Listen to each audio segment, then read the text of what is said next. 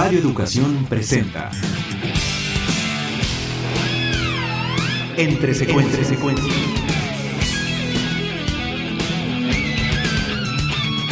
Sucesiones de imágenes que marcan tu vida y que pueblan el inconsciente cinéfilo.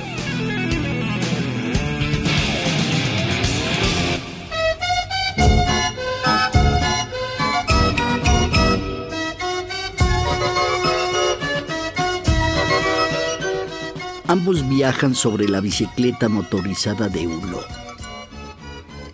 y pasan sobre un charco mojando los pantalones del dueño de una tienda, quien indignado lo injuria.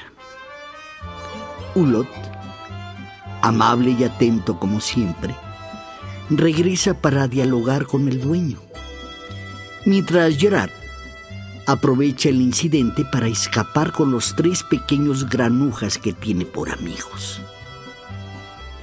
Mientras corren por un terreno baldío, se cruzan con un vendedor de buñuelos en un destartalado carrito.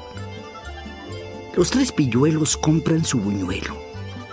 Así que Gerard corre de regreso en busca de su tío para pedirle una moneda le jala su inconfundible gabardina kaki, el tío se agacha, escucha al niño y acto seguido le entrega una moneda.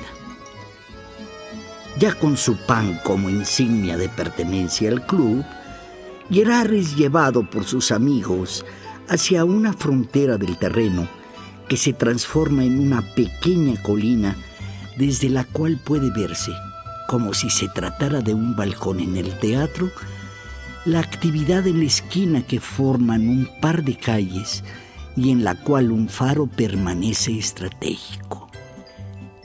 Estas criaturas en apariencia inofensivas se acomodan y esperan la aparición de sus actores. Los transeúntes ignorantes del maquiavélico plan infantil.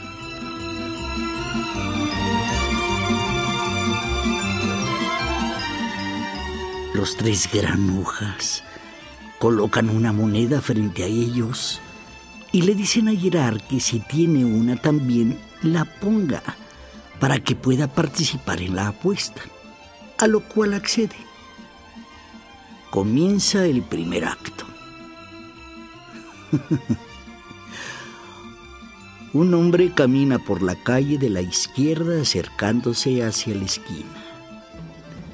Cuando se encuentra a escaso metro y medio del faro, uno de los niños chifla como si se dirigiera al hombre para distraerlo y éste voltea sin medir su distancia y choca contra el poste.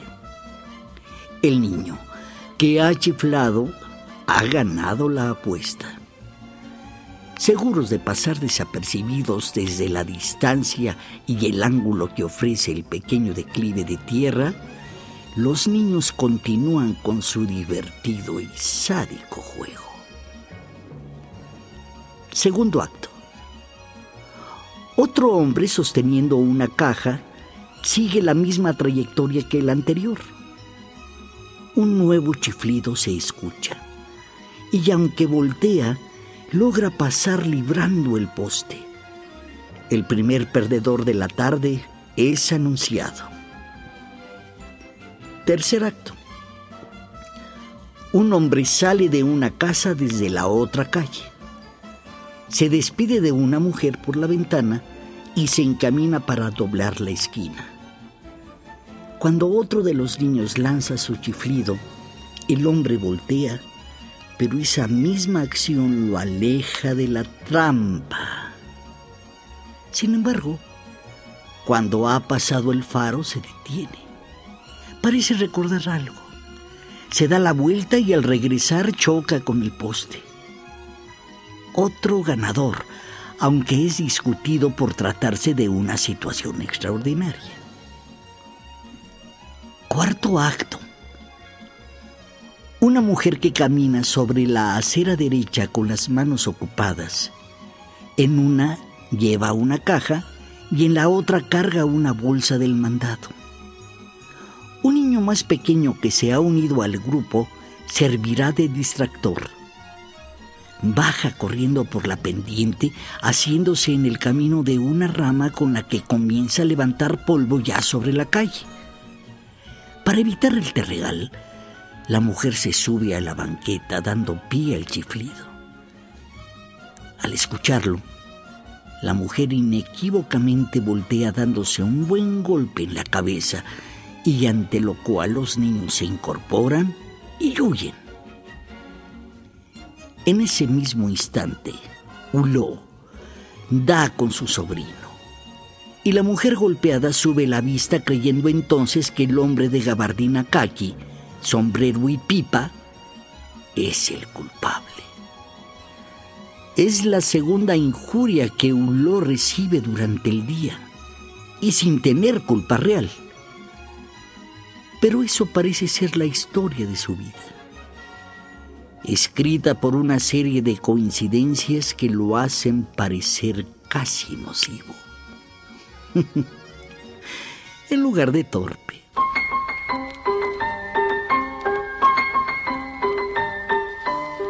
Aunque la comedia fílmica puede considerarse que inició con el francés Max Linder durante la primera década del siglo XX, fueron artistas del mundo angloparlante, curiosamente muchos de ellos tuvieron su auge durante la era silente del cine, como Charles Chaplin, Harold Lloyd, Buster Keaton y los hermanos Marx, quienes sobresalieron durante la primera mitad del pasado siglo. Y prácticamente hasta la aparición de Jacques Tati fue que el mundo galo retomó un papel importante en la comedia fílmica.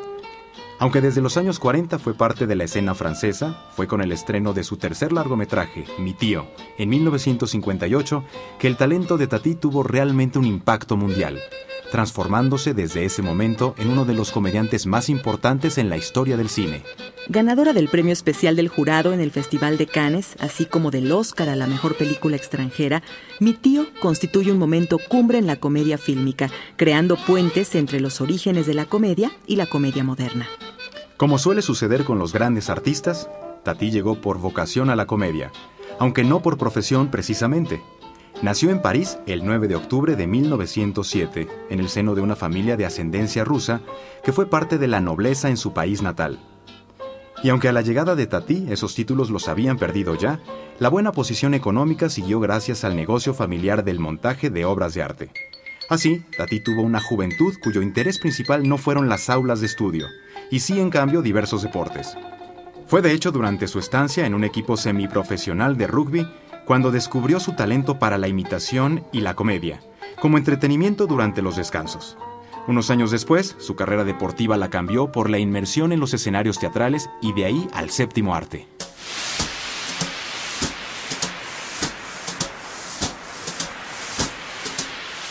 Parodias deportivas en base a comedia física fueron los actos que comenzaron a darle nombre a Tati durante los años 30. Algunos cortometrajes fundamentados en esos actos, de hecho, fueron sus primeras intromisiones en el cine durante esa misma década pero es hasta 1949 cuando realiza su debut en el largometraje con el filme Día de Fiesta, y en el cual ya muestra su interés por discutir acerca del choque entre lo antiguo y lo moderno, entre los barrios y las metrópolis, entre lo sencillo y básico con lo frío y artificial de la tecnología. Cuatro años después, en 1953, realizó Las vacaciones del señor Hulot, donde presentó por primera vez a este personaje, el señor Hulot, un hombre amable y despistado, una combinación encantadora encantadora, aunque no exenta de sus problemas.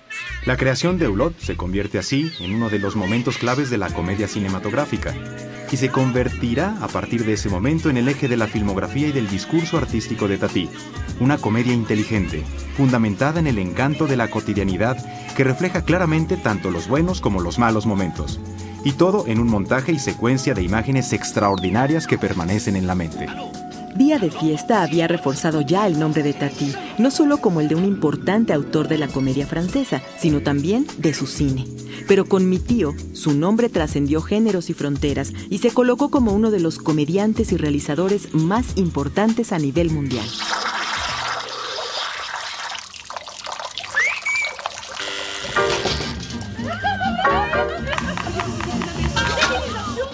¡Oh!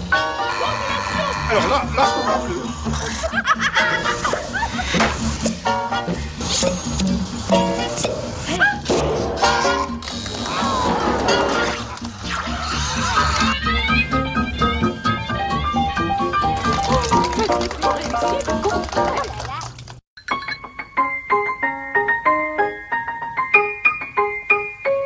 en mi tío, a través de la relación de Ulot con su hermana, el esposo de ella y su hijo Gerard, Tati nos brinda la poesía que surge entre la gente y sus calles, aquella que surge de las actividades más cotidianas como lo son el trabajo, las compras diarias del mandado y los juegos de los niños.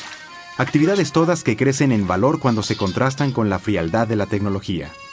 La poesía urbana yace ahí entre los caminos y sus construcciones, entre su gente y sus palabras. Solo que hay que caminarla o escucharla para descubrirla, y eso es lo que Hulot nos ofrece.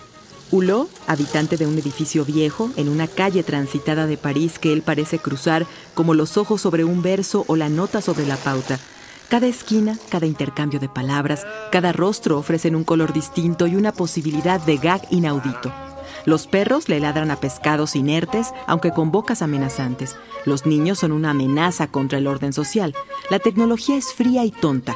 Una casa automatizada se transforma en un acto de circo y la risa provocada de manera inteligente entonces se transforma en síntoma de genialidad.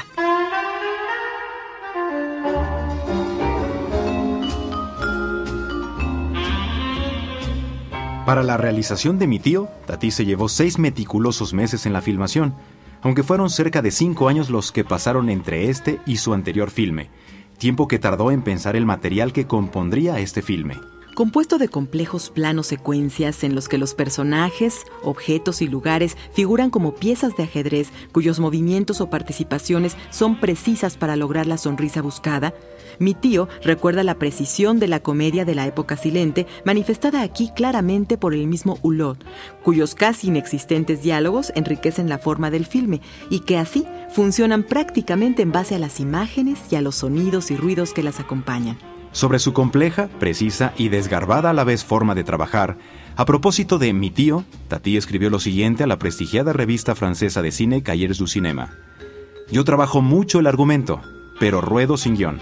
Conozco el filme desde mi corazón y filmo a través de él.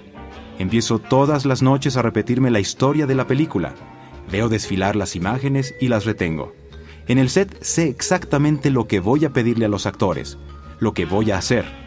No tengo necesidad alguna de consultar un pequeño trozo de papel. Esa no es más que una lectura. Y guiándome por el corazón puedo relajarme y entrar a fondo en mi historia sin necesidad de retenerla. Tati falleció en 1982 a los 75 años. Sin embargo, antes pudo realizar un par de filmes más protagonizados por Hulot, Playtime de 1967 y Traffic de 1971, en los que Tati continuó con la discusión sobre la intromisión de la tecnología en nuestra vida diaria vía el aire y la tierra. Se trata de filmes igualmente sobresalientes, aunque no al nivel de Mi tío, obra maestra del cine que hoy día continúa cautivando por su belleza formal, su candor y encanto sonoro y visual. En 2010, el realizador Sylvain Chomet, famoso por su película de animación Las trillizas de Belleville, dirigió El ilusionista, un filme de animación basado en un guion póstumo de Tati, con algunos apuntes biográficos y que mostró igualmente la permanencia del humor y las ideas de este comediante y autor completo.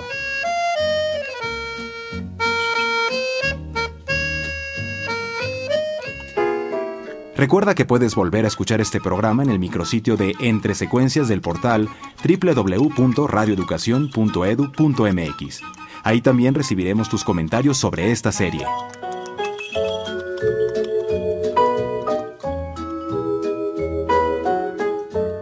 Participamos Alejandro Ramírez, Guillermo Lagarda, Montserrat Pérez Lima, Vicente Morales, Mauricio Matamoros, Oscar Yoldi, Gerardo Quirós, Mari Carmen García y Mario Ledesma.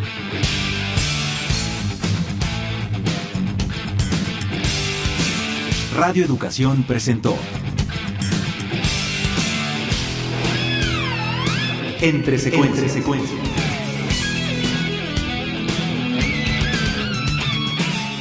Sucesiones de imágenes que marcan tu vida y que pueblan el inconsciente cinéfilo.